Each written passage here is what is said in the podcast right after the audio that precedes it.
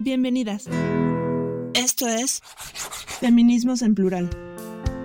Bienvenidas, bienvenidos, bienvenides a este especial sobre el Pride, sobre el orgullo, sobre la comunidad LGBT. Y el día de hoy estoy súper, súper feliz porque, bueno, ser honestas, ni yo soy experta, pero necesitamos hablar de este tema. Así que estoy súper honrada de tener una gran amiga el día de hoy que va a platicar con nosotros sobre estos temas. La socióloga Fernanda Gómez Herrera, que es experta en temas de disidencia sexual, en temas de la comunidad trans, ella es una mujer lesbiana. Y no, hombre, pues muchísimas gracias por tenerte aquí, de verdad, muchísimas gracias por estos minutos que nos regalas.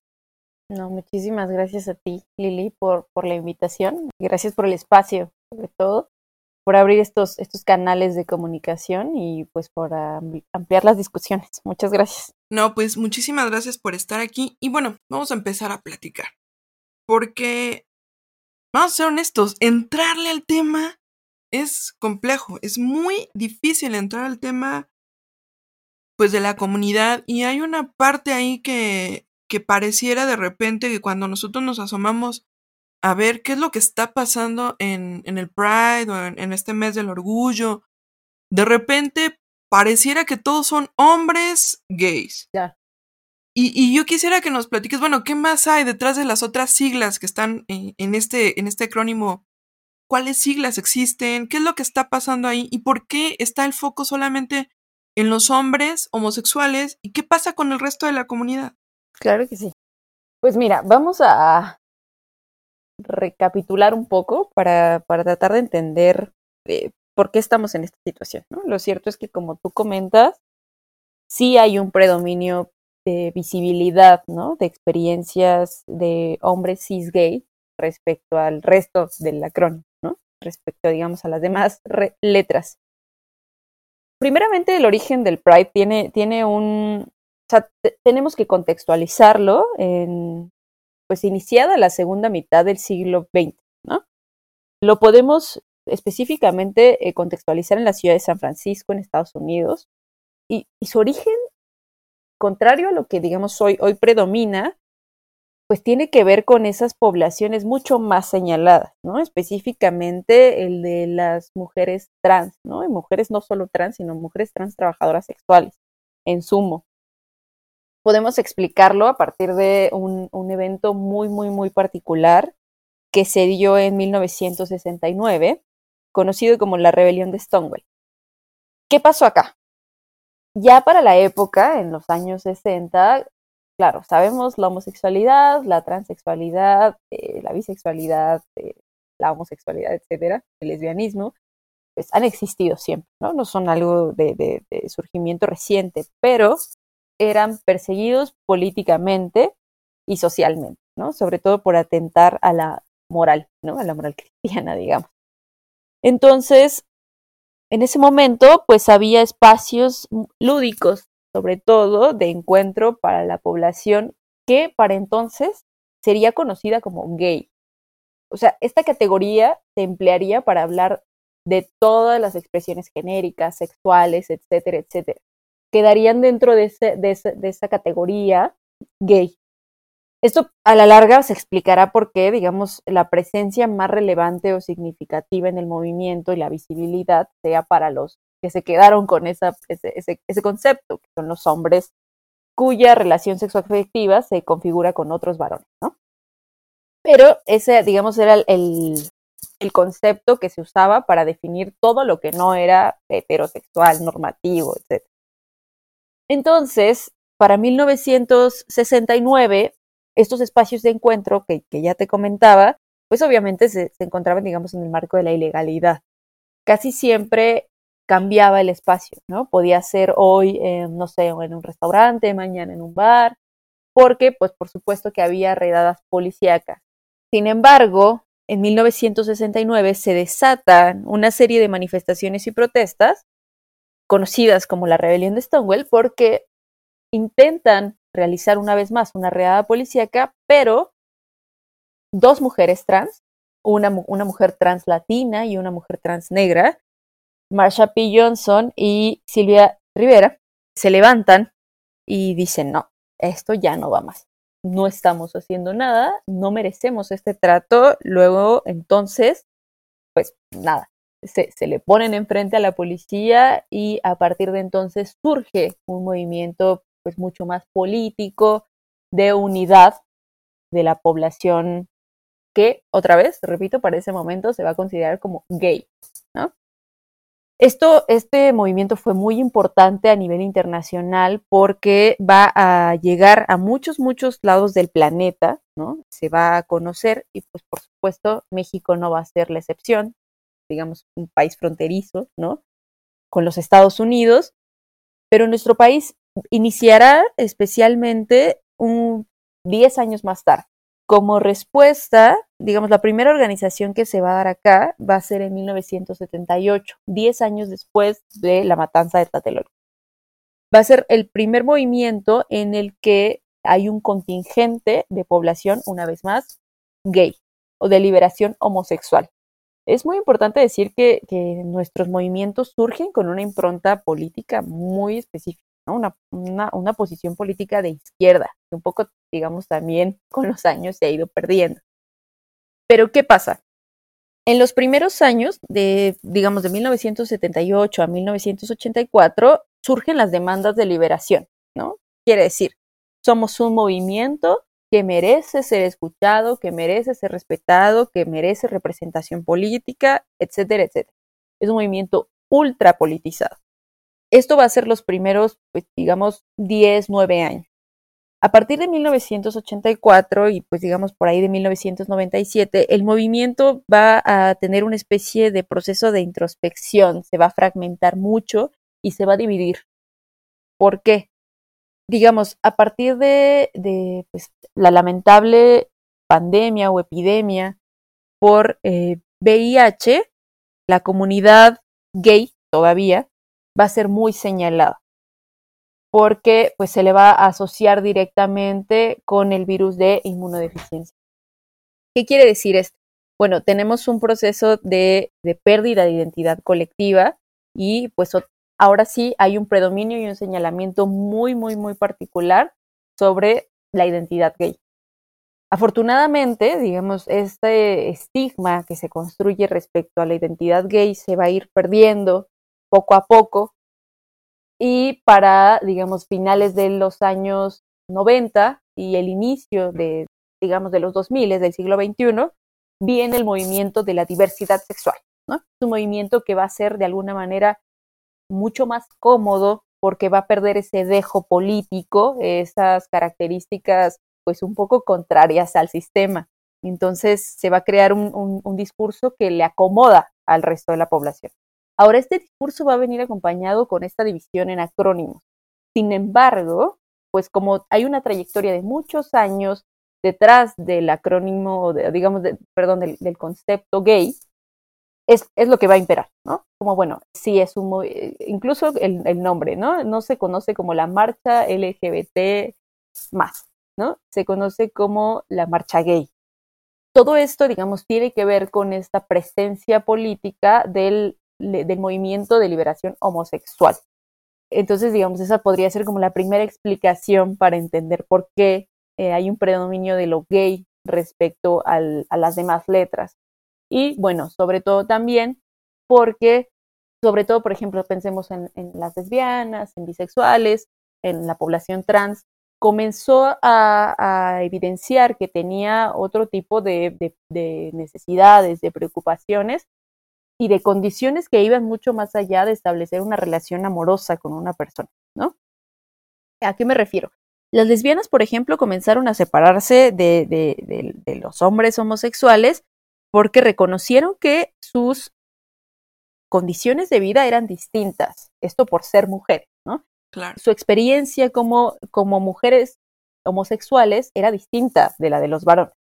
Entonces, comienzan a darse desde muy temprano en el movimiento, insisto otra vez por acá de los años 70, estas divisiones, ¿no? Como, bueno, claro, somos también homosexuales, pero no vivimos la homosexualidad de la misma manera. Esto vino a profundizar las divisiones. Y como la mayoría de los hombres cis gay pues buscaban sobre todo relacionarse de forma respetuosa, ¿no? digamos, por las instituciones morales con otros hombres cis gay, su, su quehacer, digamos, político se fue disminuyendo con mayor facilidad. Entonces, digamos, esto podría ser una primera explicación para entender cómo surge el orgullo a nivel mundial y cómo surge el orgullo en nuestro país y por qué poco a poco se va perdiendo esta pues presencia política y de alguna manera, claro, hay que decirlo, el tema de la diversidad sexual al, generar tantos espacios con el paso de los años, le fue muy cómodo para a, muchas empresas. Se dieron cuenta que tenían que adaptarse. Por lo que, bueno, ahora vamos a la marcha LGBT y vemos eh, cada año miles de, de, promocionales y publicidades, ¿no? De marcas que incluso sus fundadores son explícitamente homofóbicos, transfóbicos, etcétera, pero que encontraron en la diversidad sexual un mercado, un espacio de venta, ¿no? Entonces, claro, vemos eh, por ahí pasando a Uber o vemos pasando, no sé, Cabify, etcétera, etcétera, pero que pues encontraron este espacio como un espacio comercial. Claro, y una, una pregunta que, que a mí, bueno, no sé, es que es extraña, pero de repente esta misma presencia de tanto hombre gay en comparación al resto del, del colectivo hace pensar o hace preguntar, en nivel de proporción, ¿realmente hay más hombres gay que mujeres lesbianas, que personas bisexuales, que personas trans, etcétera? ¿O simplemente son más visibles? Pues mira, digamos, tenemos, o sea, para esto, bueno, sería acá un, una notificación para el INEGI, no, no tenemos tanta, tantos datos, ¿no? Hay algunas aproximaciones para conocer, pues, cuáles son las condiciones de vida de la población sexogenérica disidente, y en general existe mayor visibilidad de hombres cis gay y de mujeres lesbianas. es, digamos, hay que decirlo, son, somos las dos poblaciones mucho más visibles y que de alguna manera han encontrado o hemos encontrado espacios de mayor permisividad en una sociedad abiertamente misógina, machista, clasista como la mexicana, ¿no? ¿Por qué? Creo que a diferencia de otras poblaciones, digamos del acrónimo, como la población trans o como la población bisexual, fuimos cómodos al sistema heteronormativo. ¿Por qué? Porque no ponemos en jaque de manera muy evidente o abierta las instituciones del Estado, como por ejemplo el matrimonio, ¿no? Para, para las reformas del matrimonio igualitario, mientras el matrimonio se sigue concibiendo como una unión de dos personas, ya no importa si es un hombre y una mujer o una mujer y una mujer, un hombre y un hombre. El punto es que de alguna manera estamos cómodos con la institución mientras que las, digamos, la representación de las personas trans, por ejemplo, incomoda a las instituciones morales, sociales, ¿no? Por ejemplo, instituciones clásicas de la distribución genérica, ¿no? De los roles de género. Y pues nuestra presencia, digamos, eh, se acomodó con mayor facilidad. Claro, esto hablamos, por ejemplo, por lo menos de la capital del país y de algunos otros estados que han modificado su legislación. Como sabemos, hay un mayor avance en el reconocimiento del matrimonio igualitario respecto al reconocimiento de la identidad de género. Otra vez por esto, porque de alguna manera encontramos un lugar, ¿no? Dentro de estos espacios y la gente dijo, ok, bueno, está bien, eres lesbiana, eres homosexual, todo está bien, simplemente no te salgas del corral, ¿no? como mientras tú te, sigas, sigas manteniendo solo una relación monógama, estable, etcétera, etcétera, regida por las leyes del Estado, para mí está bien y tengo una, duda aquí porque de repente escucho, te escucho hablar con estos conceptos y a mí no me queda clara y por eso te pregunto dos cosas que, que de repente las escuchamos y no, no, no quedan claras. Una es, ¿qué significa ser un hombre o una mujer cis? Y la otra es, ¿cuál es esta diferencia entre estas identidades de género y, pues no sé, esta, e, esta otra cara que, que hablas de ser lesbiana, que ser eh, homosexual. O sea, ¿cuáles son estas diferencias que de repente, pues sí las escuchamos, pero no, quedan pero no terminamos de aclarar? Bueno, primeramente, CIS es un, es un acrónimo, una, una categoría que surge en el siglo XX en respuesta a la categoría o al prefijo trans.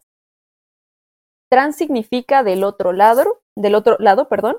Cis significa de este lado. Entonces, Un hombre trans que reconoce que todo este tiempo las personas no trans han teorizado, discutido, analizado por qué existe la gente trans, cómo se comporta, etcétera, etcétera, dice, bueno, es nuestro momento también de referirnos a quienes no son trans, no como una especie de venganza, sino como un entendimiento de la otra realidad, ¿no? Que digamos, ¿quiénes son las personas cis? Todas las personas que no somos trans, ¿no? Ah, ok, perfecto. Eh, ese es el surgimiento de la categoría, es intentar nombrar al otro que siempre me ha nombrado. Eh, digamos, ese es, ese es, el origen de la categoría cis. Bueno, ahora algunos feminismos lo, lo, han criticado, etcétera, etcétera, pero bueno, ese será espacio de otra discusión y un pretexto para una nueva invitación. claro que sí. Pero, bueno, ese es, ese es el significado de esa categoría. Ahora, la otra parte para mí, cada que converso de este tema, para mí es muy importante definir qué es identidad de género, qué es orientación sexual, porque de pronto parece que para la gente es un poco complicado entender estas distinciones. En realidad es muy simple. La primera pregunta que responde, o sea, cada una responde a una pregunta distinta. La identidad de género responde a la pregunta ¿quién soy? Es decir, soy un hombre, soy una mujer, soy una persona no binaria. Esa es la identidad de género, responde quién soy, es decir, cómo me nombro, cómo me nombran, cómo construyo y cómo, cómo de alguna manera defino mi personalidad, ¿no? Entre muchas otras cosas que, bueno, acá podríamos pasar horas hablando de la identidad de género, pero a, grandes rasgos responde a esta pregunta, ¿quién soy? La orientación sexual, en cambio, responde a quiénes o qué me gusta, quiénes, quiénes me gustan, ¿no? Por ejemplo, la orientación sexual, mi orientación sexual responde a quiénes me gustan, me gustan las mujeres. Luego entonces, soy una mujer lesbiana, porque eh, esa es mi orientación sexual. La identidad de género, en mi caso, sería, bueno, ¿quién soy? Soy una mujer cis.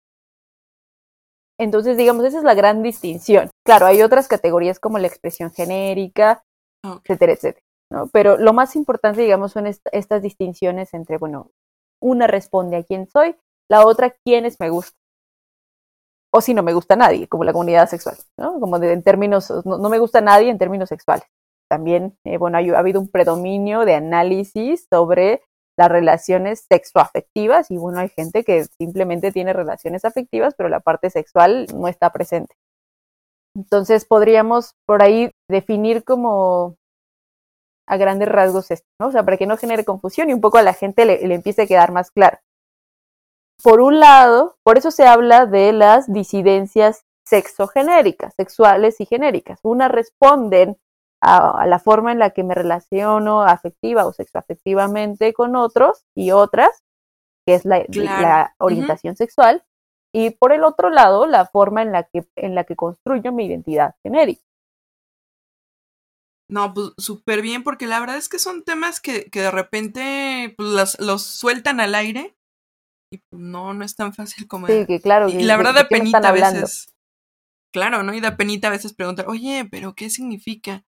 Y, y pues no, no es tan, no es tan accesible de repente este tipo de información a la, a la comunidad en general.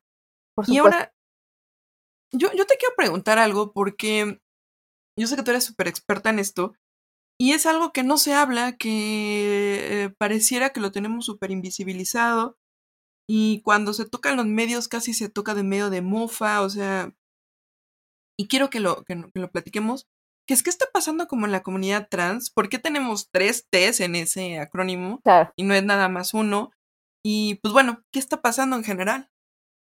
Bueno, pues el tema de la comunidad trans ha sido pues tratado en la academia, tratado en los medios, como bien dices, en los medios sobre todo ha tenido una representación caricaturesca, hipersexualizada, hiperestereotipada, pero bueno, la, la, población trans, bueno, de entrada hay que empezar con esto, en nuestro país vive en condiciones de extrema precariedad económica, laboral, política, social, en la mayoría de los casos, porque, bueno, México es el segundo país a nivel mundial con crímenes de transfobia y homofobia y las principales víctimas son mujeres trans.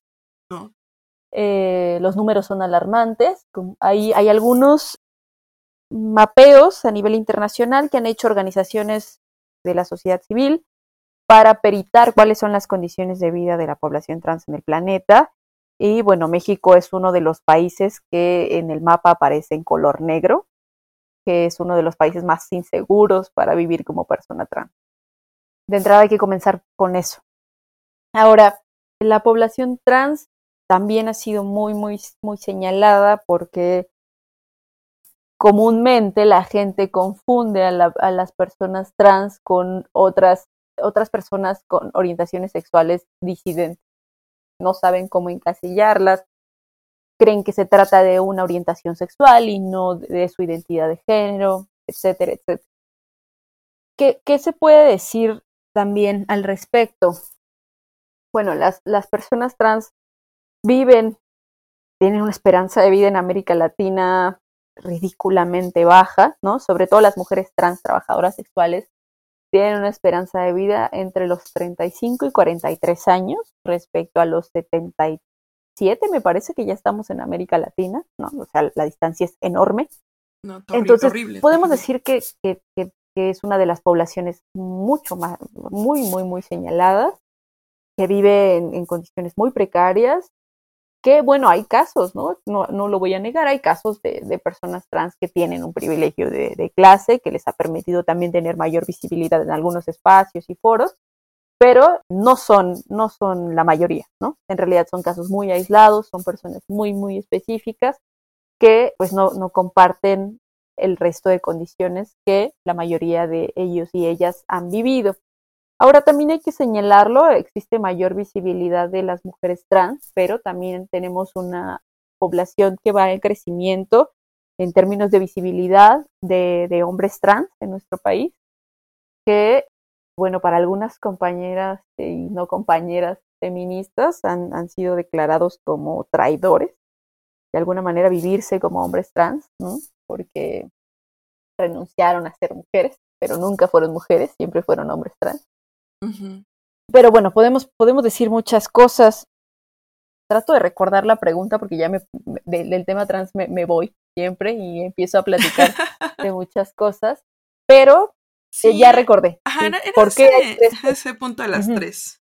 bueno, las tres T's responden a, primeramente, a trans, bueno, cada una tiene una representación distinta. Últimamente las discusiones en la población trans sobre todo han señalado que esta división, pues si bien útil en, momentos de representación política, ¿no? de, visibilidad, pues son un poco complicadas en, en, términos de decir, ah, bueno, hasta aquí eres una persona travesti, hasta aquí eres una persona transgénero, bla, bla. Entonces han preferido unificarlas, pero todavía en nuestras acrónimo aparecen las tres T's. La primera T representa travestismo, la segunda T transgenerismo y la tercera transexualidad. Digamos, podríamos hacer unas definiciones muy, eh, pues de la vieja escuela de cada una. Travestismo son, diríamos, son las personas que a través de la vestimenta o de ciertos códigos corporales, sobre todo, pues ropa, accesorios, etcétera, etcétera, se travisten, es decir, otorgan en su personalidad elementos de lo que no correspondería con su identidad genérica eh, socializada al nacer. Es decir, hombres socializados como varones que de alguna manera se hacen en su personalidad de elementos que no estaban pensados para su género. Ahora, no todo el travestismo es identitario. Hay mucha gente que considera que, bueno, claro, una persona trans primero se traviste, luego adquiere una identidad política a través del transgenerismo y finalmente, pues, hace modificaciones corporales y luego entonces es una persona transexual. No, lo cierto es que no, el travestismo no, no implica siempre un proceso de identidad. Hay muchos tipos de, de, de travestismos y bueno, de esto también podríamos hablar muchísimo tiempo, pero a grandes rasgos pues hay un travestismo erótico, hay un travestismo lúdico, hay travestismos estratégicos, ¿no? Por ejemplo, pensemos en Juana de Arco, ¿no? Este era un travestismo estratégico. ¿Para qué? Para tener participación en, un movimiento eh, guerril, ¿no? Pero que no tenía que ver con una identidad de género. Simplemente fue una herramienta para, pues, tener participación, ¿no? tenemos travestismos lúdicos, por ejemplo, el travestismo lúdico de, no sé si recuerdas estos eventos terribles de cuando hay un equipo de fútbol americano y que llegan nuevos jugadores y hacen que, bueno, que se, que se travistan como mujeres, ¿no? Con lo que se entiende por ser mujer y que piden dinero, ¿no? En los demás. Pero, pero el travestismo que aparece en el acrónimo se refiere sí al travestismo que tiene que ver con un proceso identitario. Ah, claro. Sobre el travestismo, en realidad, el, más politizado tiene presencia en, en Argentina, ¿no? Las, las famosas trabas. Es decir, somos, eh, somos mujeres trans, ¿no? Que, que es evidente que, que, somos mujeres trans y, y, adquirimos esa identidad. Pero entonces se refiere a eso. Eh, la segunda T, pues sería las personas transgénero. En la parte de mujeres transgénero, se reconoce digamos, lo transgénero surge como una especie de respuesta política de las personas trans frente a la categoría transexual, que tiene un origen clínico desde la medicina y la psiquiatría. Entonces, el transgenerismo sería de alguna manera la apropiación de las personas trans de ese ser trans, ¿no? De decir, ay, no, no soy una categoría médica, no soy una enfermedad mental, no soy una desviación, etcétera, etcétera. Esa, esa categoría también surge en los Estados Unidos Ah, Pero pues se refiere sobre todo a eso. Y finalmente, digamos, la transexualidad, pues la definición, otra vez como clínica, psiquiátrica, psicológica, etcétera, pues tiene que ver con personas que realizan modificaciones quirúrgicas, hormonales, etcétera, a sus cuerpos para vivir en la identidad que desean, es decir, para encontrar concordancia genérica. Pero te digo, toda esta división, si bien es muy rica en términos analíticos y políticos, se ha ido desdibujando porque las personas trans dicen, bueno, eh, o sea, puede que yo me encuentre en el límite entre las tres, ¿no? Entonces, eh, lo mejor para mí es definirme como una persona trans y un asterisco al final.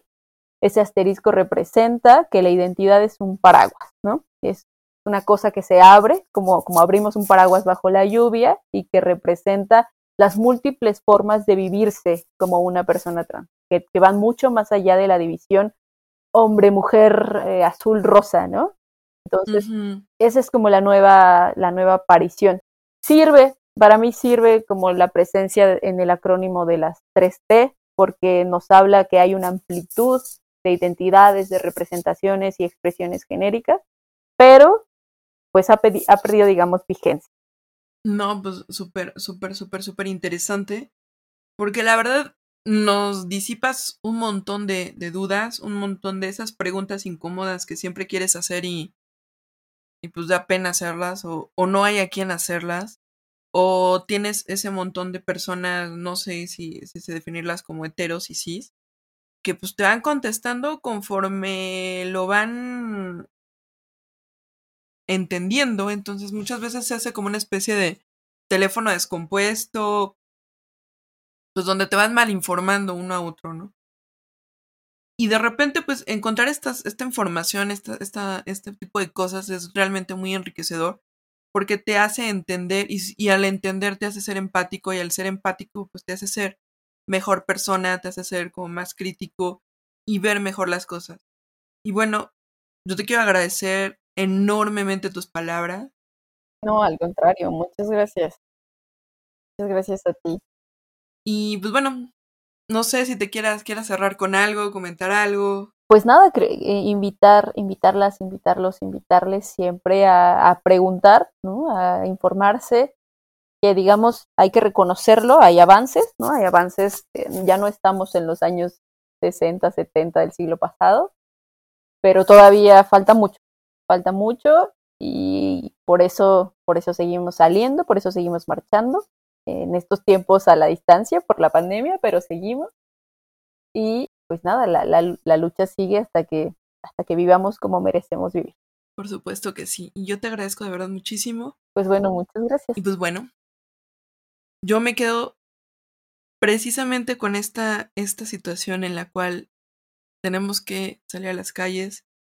O todavía nos falta una enorme lucha por entender que todos somos humanos, que los feminismos encuentran una alianza estratégica y es, de hecho, ah, para mí ni siquiera es una alianza, sino es una extensión del mismo movimiento.